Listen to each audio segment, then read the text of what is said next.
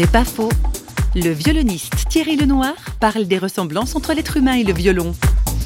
On parle de l'ouïe, ses petites ouvertures, on parle de l'âme, une pièce qui se trouve à l'intérieur du violon, on parle du ventre, du dos. Il y a vraiment une corrélation avec le vivant au travers du violon. Petit exemple, la beauté du son qui sort d'un instrument où il n'y a que du vide à l'intérieur. Donc il y a l'occasion de faire toute une réflexion. On est dans une société par exemple qui a bien du mal à accepter la notion du vide. On aime le plein. Un violon qui ne serait fait qu'une pièce de bois plein ne pourrait absolument pas résonner. Il faut ce temps de vide pour pouvoir entendre une autre mélodie plutôt que celle qui nous remplit d'agitation, de stress, d'angoisse. Pour moi, je reconnais dans ce vide existentiel et puis en même temps tout à coup cette résonance de plus grand que moi, une force qui me traverse, qui est au cœur de mon être mais qui n'est pas moi, qui est l'au-delà, qui est Dieu.